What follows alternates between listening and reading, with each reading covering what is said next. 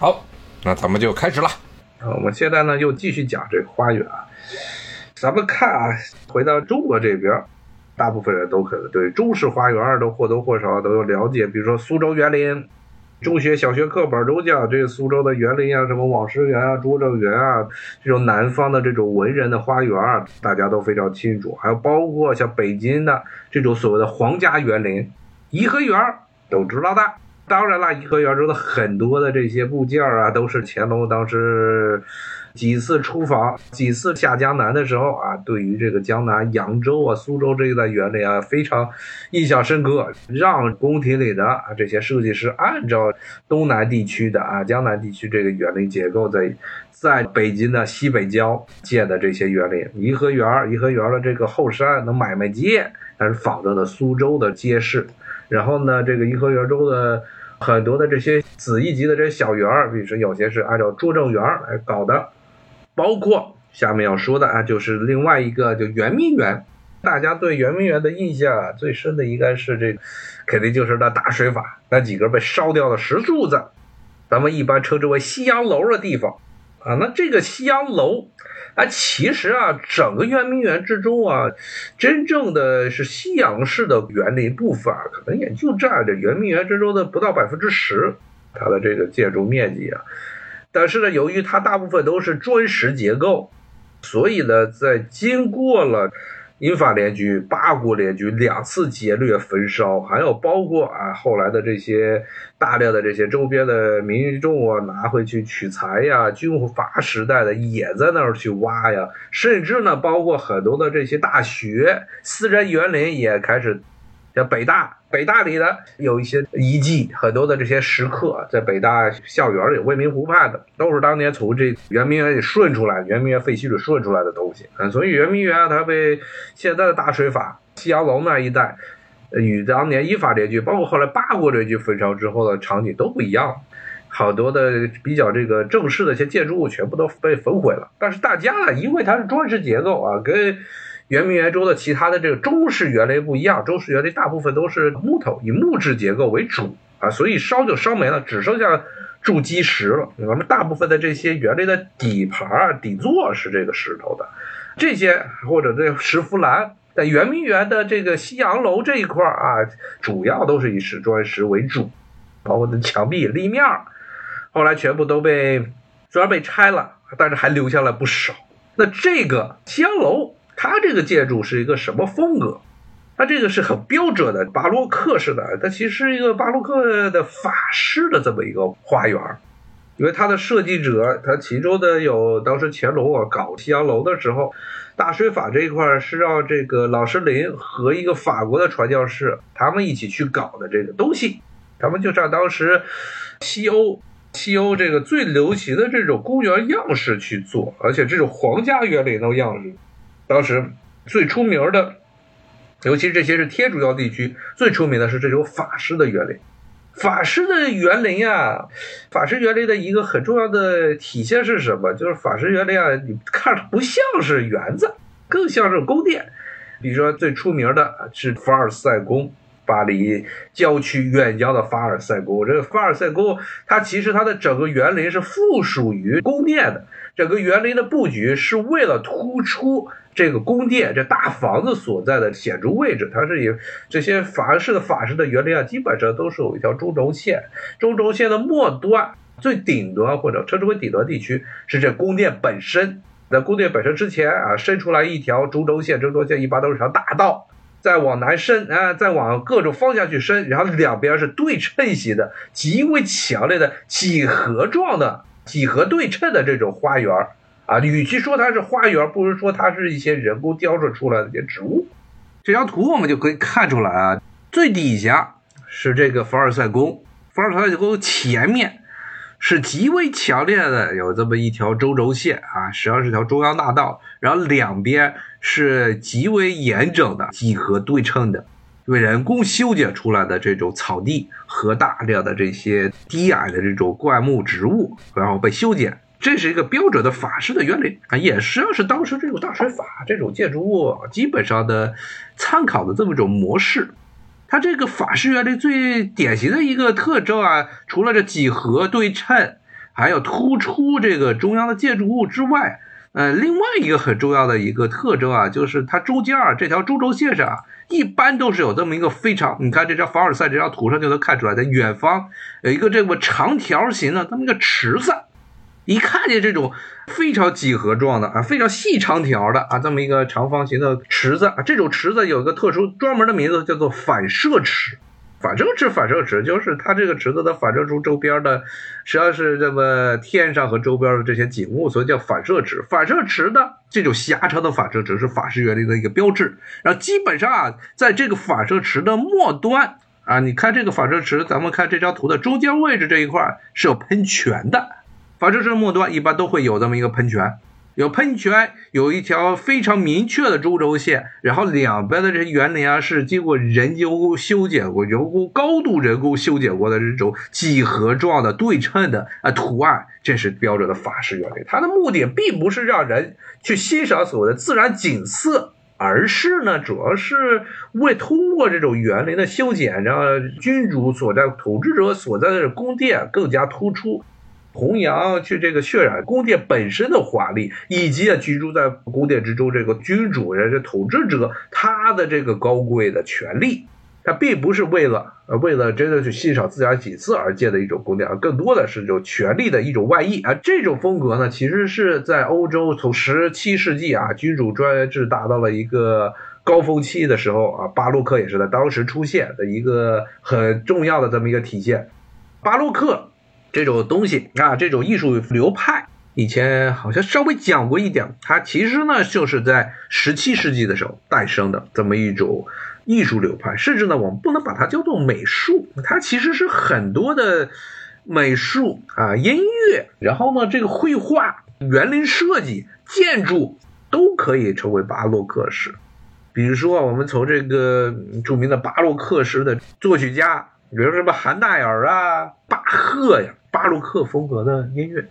这个绘画啊，绘画什么时候巴洛克式绘画？鲁本斯最著名的，包括伦布朗。伦布朗当然他比较特殊，他是一个荷兰式的巴洛克风格，更多是偏向于这种肖像画。伦布朗就是大红大紫大金，特别的土豪金。大家可以去看看伦布朗的绘画，其实以前好像讲过，好久没说了这个。然后呢，建筑。就是这种强烈的几何对称，而且呢，必然是这个几何对称有个中心要突出的这么一个东西。像一般来说啊，这种巴洛克式的建筑物都是一个类似于山字形的建筑物，中间的那一条，中间的那一段啊，要比两翼要往外突出，或者往后缩。那无论如何，就是它能让你从正面，如果客人来拜访这个建筑物的时候，你从正面看，能很明显的看出来，中间那一段啊，要比两边要宏伟的多。像这个凡尔赛宫其实也是一样的例子。他们这个目的呢，就是为了体现啊，这个宫殿它的本身的豪华，以及居住于宫殿之中的，像是世俗建筑物，大部分是宫殿，居住于宫殿之中的这些君主。这些大贵族，或者呢很多的教堂啊，因为巴洛克这种风格最早从建筑来说从意大利诞生的。那么在意大利，如果大家以后有机会再去意大利啊，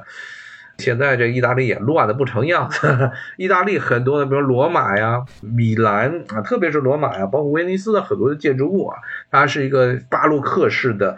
教堂也是一个山字形的教堂，中间这一块比两边的要高，而且中间的这一段啊，它是三节，中间这一段是往外凸出来的，体现了就是这个教堂它本身的这么一种神圣与权威。这种东西啊，这种体现，然后呢，在这个圆明园中就有这么一个小型的啊，当然这个凡尔赛宫它本身是占地面积是要比这圆明园的这大水坊那块要大很多，所以呢，圆明园里啊，它弄了一个小号的。小号的这么一个西洋式的巴洛克建筑，而且还也是同样的啊。刚才说了，这个巴洛克式的花园，法式的这种花园它中间是有这么一条中轴线啊。那么这个圆明园的大水法，其实它也是有条中轴线的。中轴线的这个宫殿底下是喷泉啊，就是著名的十二生肖喷泉。十二生肖的喷泉啊，这十二生肖每一个人穿着这个中式的官服，然后脑袋是十二个生肖，十二种不同动物的啊，有些神话动物的这个脑袋，然后呢喷一个泉，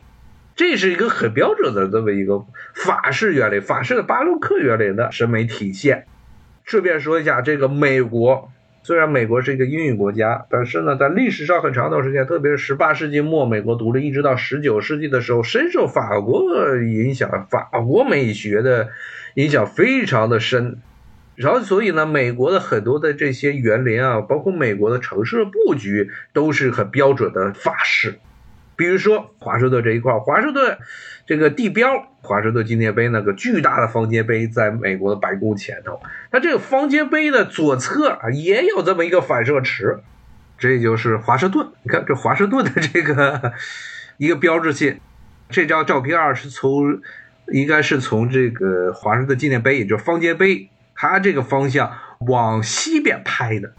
你看这中间啊，跟刚才上面那张有一些神似的地方，不是一个严格的对称啊。但是呢，它也是有这么一个很长的一个长条。远处啊是林肯纪念堂，远处的那个小方建筑物，它跟这个凡尔赛宫一样，它有一个非常狭长的、非常长、非常狭长的这么一个反射池。然后在这个反射池的末端，大家可以看，在这个最下面。这个椭圆形，它其实从这个照片上是椭圆形，但实际上是个圆形的地方，它是一个喷泉。你看这上面其实还有喷泉呢啊。然后呢，它实际上这个圆形的部位啊，是美国的二战纪念纪念堂，有尼克纪念堂、反射池，然后二战纪念堂，然后再往东边走就是方尖碑了。它其实这个这种布局啊，实际上是完全的是照搬着法式园林的一些特征。当然了，它的对称性没有法式园林那么的突出。顺便说一下啊，华盛顿这个纪念池啊，这个反射池这边也是很多经典的电影的取材的所在地啊。比如说，包括任何的与这个什么马丁路德金在林肯纪念堂前面这个演说的相关的一些电影肯定会有。然后呢，包括阿甘。阿甘正传里一个经典的场面啊，这阿甘和他老婆啊，当时还是这个女友啊，在这个发射池前面拥抱啊，也是在这儿。然后呢，当然这个地方啊，其实当然这个游客们经常去的地方，夏天去的时候啊，这一带啊比较臭，不是因为流浪汉，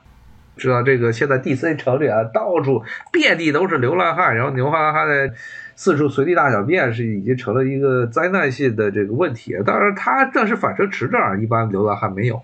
这地方没有吃的，但是也比较臭。臭的原因并不是流浪汉，是因为这边好多的水鸟、海鸟。大家看这张图的后面，那就是波多马克河啊。波多马克河是流接华盛顿的一条主要的河流。这条河流啊，再往下游啊，就到了华盛顿故居，这个叫 Mount Vernon 福农山。再往下就入海了。所以很多的这些水鸟啊，它这个逆流而上啊，来这儿河这边捕食，然后呢，就经常会栖息在反射池这一带。同时呢，因为华盛顿这边啊也是一个候鸟迁徙的一个中转站，有的时候就在这儿待下来了。所以大量的这些雁呐、鹅呀，它就在这儿栖息。其中最著名的就是啊现在国内应该还是比较火吧，这几年应该还在的那个什么加拿大鹅。加拿大鹅是什么？其实就是一种大雁，也喜欢在这儿活动。然后呢，这这个反射池，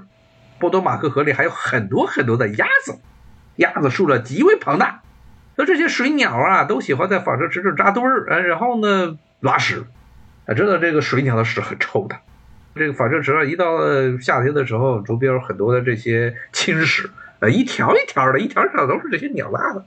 所以反射池的水池啊，这个水质并不是特别的好，有大量的因为水禽的这个污染，造成了这个地区啊水质不太好。顺便说一下，这个华盛顿反射池这一带啊，从林肯纪念堂一直到二战纪念堂这中间的这一段，在历史上，特别是在二战之前很长一段时间呢，这边都是沼泽地。属于谁都不来的沼泽地，也是这是美国政府啊，当时新政时期，罗斯福新政时期啊，为了让这些失业工人有活干，就把这一关的水全部都抽干了，然后建了大量的林地，然后建了这么一个法式的，其实是很标准的这么一个法式的这么一条中轴线，是这么出来的。然后呢，我们再回到啊，再回到圆明园大水法啊。圆明园这儿除了这个西洋楼之外，还有很重要的一个西式建筑啊。如果大家来北京去北京玩的时候，就会知道迷宫。迷宫也是很多的这个西式园林、欧式园林中非常常见的。这种非常方正啊，一般都是非常方正，中间是有一个亭子，然后周边是一大圈的这个用篱笆，还有这个各种各样的这藤木，然后经过裁剪修剪出来的这么一种迷宫的形制啊，在很多的这鬼片中也经常常见啊，在美国这边万圣节必然是上演鬼片各种恐怖片恐怖片中的一个经常使用套路就是迷宫。有人这个一对夫妻或者几个傻帽这个年轻人去了一个大宅子，然后宅子里有鬼，有恶鬼，他们要逃，然后逃出来的时候就跑到迷宫里去了。他比如说这个是闪灵吧，啊，最经典的那个恐怖片《闪灵》，闪灵里好像当时就是跑跑跑到宅子旁边的这个迷宫中，然后被恶灵附体的男主给追杀。顺便说下，闪灵他那个宅子也挺有名的，它是在现在丹佛，美国的中部地区的大城丹佛的北部的一个国家公园，叫这个落基山国家公园底下扎宅子，是在那儿。当然，那个电影中所展现那个迷宫是他们编剧自己搞出来的东西，当地那宅子里没有。啊，我还真去过那个宅子，里面到处都是山里的这个招贴画啊，男主拿个斧子，啪。把这个门给劈开，然后露出一大脸，那有点瘆人。然后我们再回答回到刚才的话题啊，所以呢，迷宫其实是很多西式园林的这么一个特点，法式园林中有，但它并不是法式园林的这独创，因为法式园林它的前身其实是从文艺复兴时代就开始新设出来的意式园林，意大利式的园林，意大利式的园林也是非常强调啊，非常强调这个几何对称。因为意大利的园林啊，大部分是文艺复兴时期刚说兴起来的。文艺复兴在建筑，在这个建筑设计、建筑设计上的一个很重要的特征，就是强调这种古典式的对称美，什么都要强调几何对称。当时没有像巴洛克那样要突出中心中心轴，当时也是非常强调几何对称，然后强调这种几何布局。那么呢，这种后来的这种意大利式的园林，逐渐就演化成了像法式的这种巴洛克式的大园林，